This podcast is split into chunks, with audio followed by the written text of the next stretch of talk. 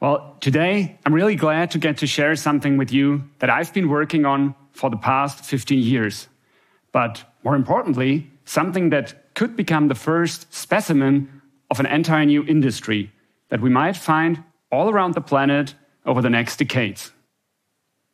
Think of it as something like the very first smartphone, still quite clumsy and quite expensive, but of transformative technology. Smartphones have changed the way how we communicate. This, I hope, could change the way how we deal with global warming. This is Orca. This is the first worldwide commercial direct air capture and storage plant. It is in Iceland, and it is an industrial plant that extracts CO2 out of ambient air. We have operated now for more than one year. It costs more than $10 million to build Orca. And its modules, those eight boxes that we call CO2 collectors, they are designed to extract a bit more than 10 tons of carbon dioxide from the air every day. It sounds quite expensive. However, when thinking about cost, we should keep in mind one thing. There is one thing that we cannot buy, and that is time. And we need to be quite fast here. So that is why Orca is not there to demonstrate costs.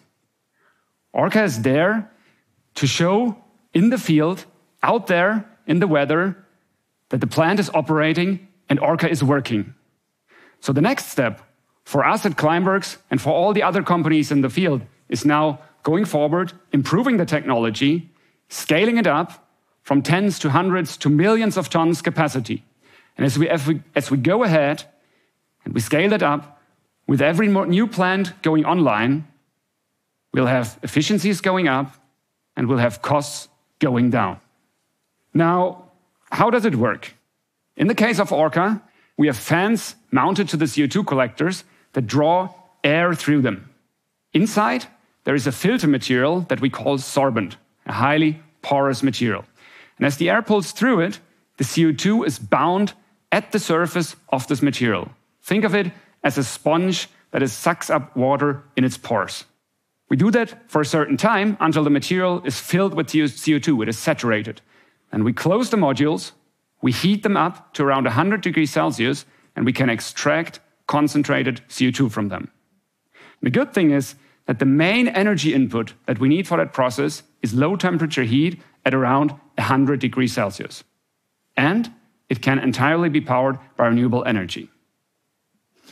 Now, that looks quite easy at first glance, right? And indeed, the process behind that is quite simple.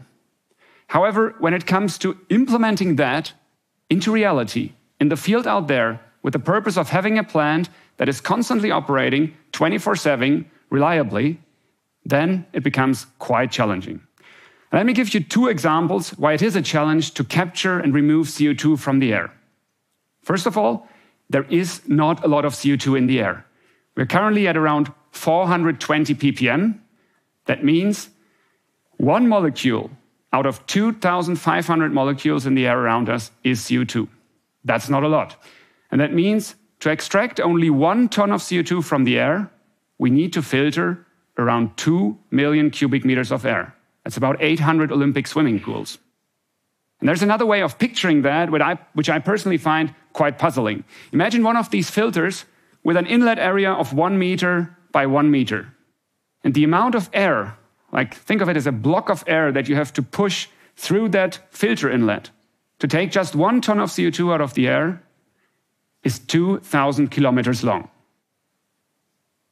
Another example why this is a challenge is that it is not so easy to find good, actually the best sorbent materials, which are both high performing and which can prevail outside there in the field with a long life. Now, in this next picture, you see Christoph and myself, co founders of Climeworks, in the very early days of Climeworks, working on that. The very first sorbents, we produced them with our own hands, such as you would do your laundry if you didn't have a washing machine. We set some sorbents on fire. And we produced hundreds of samples in the past 10 years. Looking forward, thousands of more will come, very likely. Now, this is one way of doing it. we are doing that in our company, but many others are doing it. There are companies out there, startups, more established companies, and researchers and scientists. And that is a good thing because the challenge ahead of us that is immense. Now, let's step back and look at it at the big picture. So, where does this kind of technology fit into our overall fight against climate change? And it's important that first and foremost, the most important thing we need to do is and will always stay the drastic reduction of, emission of emissions of greenhouse gases. Without that, we will have no chance of ever meeting any of our climate goals. Then, in a second step, it will be important that we can all ramp up the capacity of extracting and removing CO2 from the atmosphere. Now, when thinking about the latter, so far I've spoken about technology, but we shouldn't forget that also nature offers several solutions to extract carbon from the air, such as forests and oceans. And one element that is very important will be doubling down on these methods offered by nature, enhancing them and protecting them. That is important. However, will it be sufficient to rely only on nature based carbon sinks? Very likely not. Trees need time to grow, and forests need space. And there's simply just not enough area available to plant entire continents of new forests, which we would need in order to capture many billions of tons of CO2 from the atmosphere.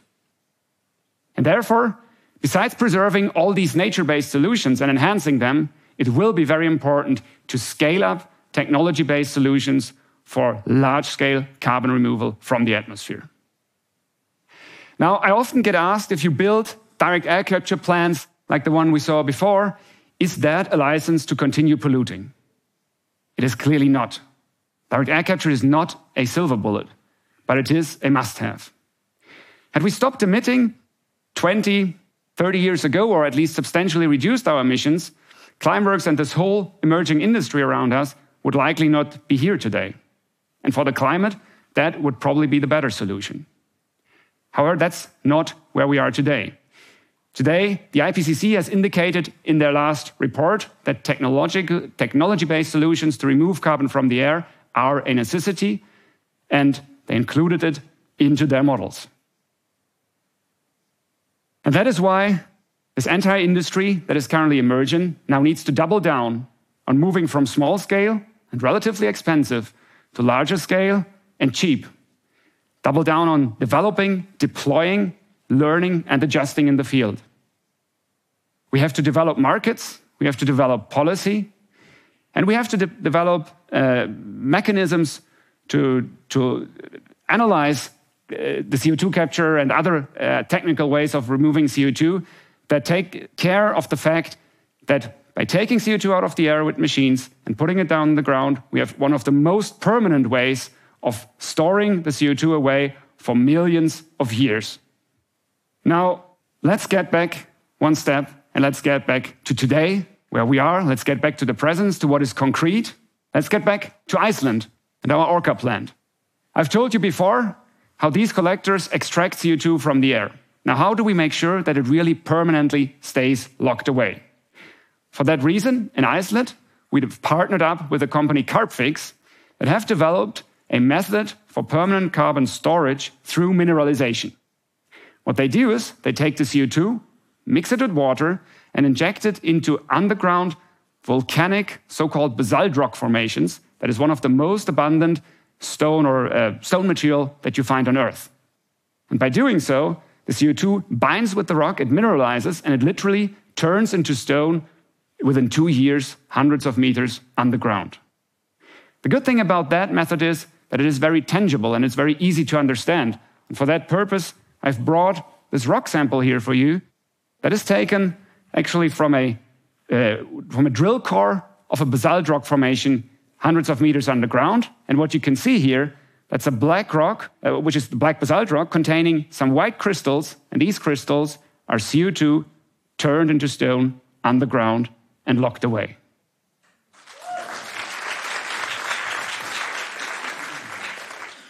Now, I explained to you one method of doing this. There are several other methods out there. There are several other techniques, other technologies, but the important thing about is that this thing is, is out there. It's in practice, it's operating, and we are learning from it. And that is so essential for this new industry. And we have learned a lot, actually. We have learned how to operate on hot, dry summer days, learn to operate them in pouring rain, and we even had to learn how to operate them on a just normal day.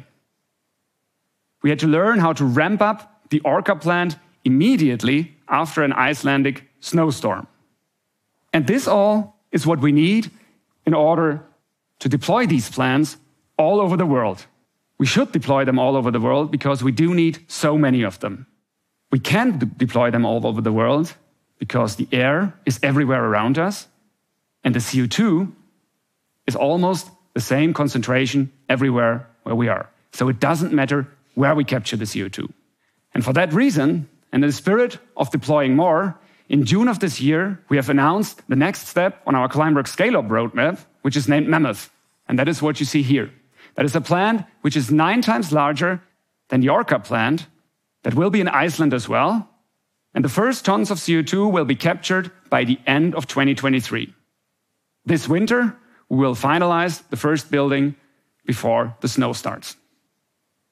Now, that is a big challenge ahead of us. And actually, you can only really understand what this challenge is and really quantify it if you build these things out there, make mistakes, and learn from them. So it's a hard problem. It's not a simple problem to solve, and there is no easy solution to it. But without action like this, there is no solution at all. And so when I started looking back at the last 15 years, what we have been doing, I'm now looking forward to the next 15 years that are to come, because that is what we need. Thank you.